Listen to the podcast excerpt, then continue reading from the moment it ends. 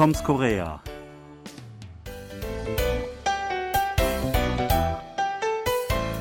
Vor einiger Zeit bin ich über eine kuriose Schlagzeile gestolpert.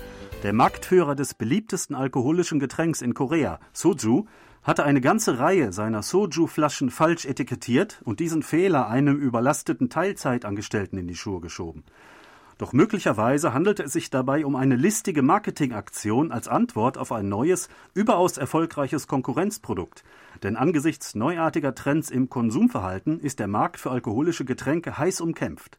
Jinro Soju ist seit Jahrzehnten zwar das weltweit meistverkaufte Spirituosengetränk, gemessen in Flaschen, doch der Hersteller Hai Jinro muss sich auf dem heimischen Markt gegen starke und innovative Konkurrenz behaupten. Sprechen wir heute also über Traditionen und Trends beim Soju-Trinken. Sebastian, trinkst du gern Soju oder vielleicht ab und zu? Ja, also eher ab und zu würde da bei mir zutreffen. In der Regel immer dann, wenn es äh, irgendwelche Versammlungen gibt oder größere Veranstaltungen, Familientreffen. Da steht auch immer Soju auf dem Tisch, dann trinke ich auch gerne äh, was von mit.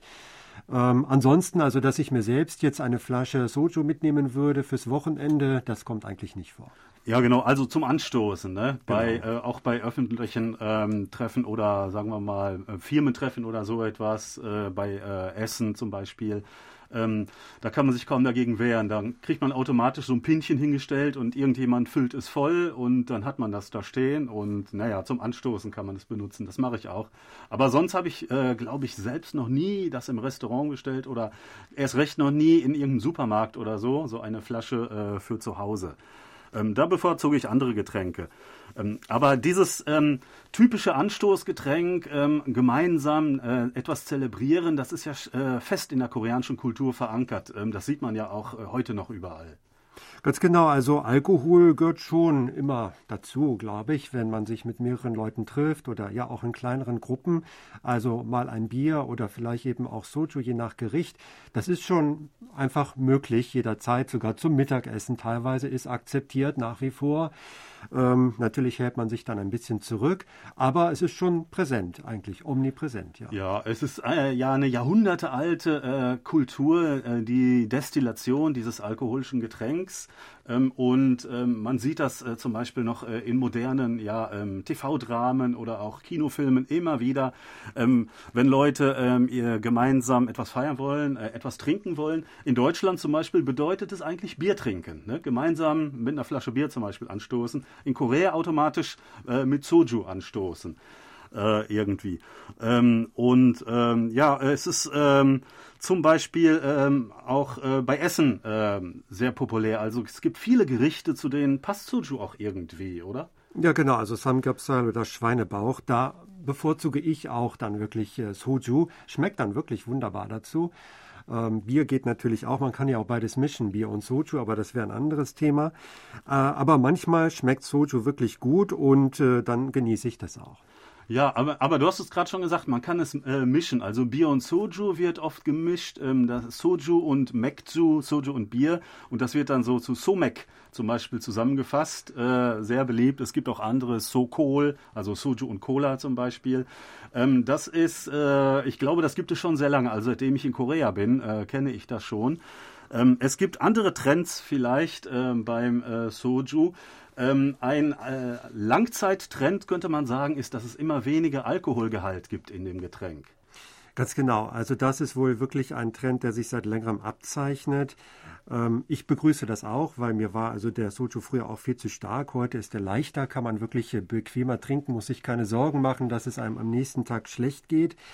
Ähm, ja, hast du da die Prozentzahlen parat? Ähm, ja, bei traditionellen Marken wie zum Beispiel Andong Soju ist das ja noch sehr hoch, also weit über 20 Prozent, ähm, angeblich wohl 40 Prozent oder so. Heute sind es äh, viel weniger. Ähm, das liegt zum Teil auch äh, daran, weil es einfach populärer ist. Also äh, die Leute kaufen tatsächlich ähm, vorwiegend ähm, Soju mit weniger Prozentgehalt. Ganz genau. Und ähm, ja, ähm, dann gibt's natürlich jetzt auch noch äh, Soju mit Fruchtaroma. Das habe ich auch manchmal probiert und ich mag das auch im Sommer ganz gerne.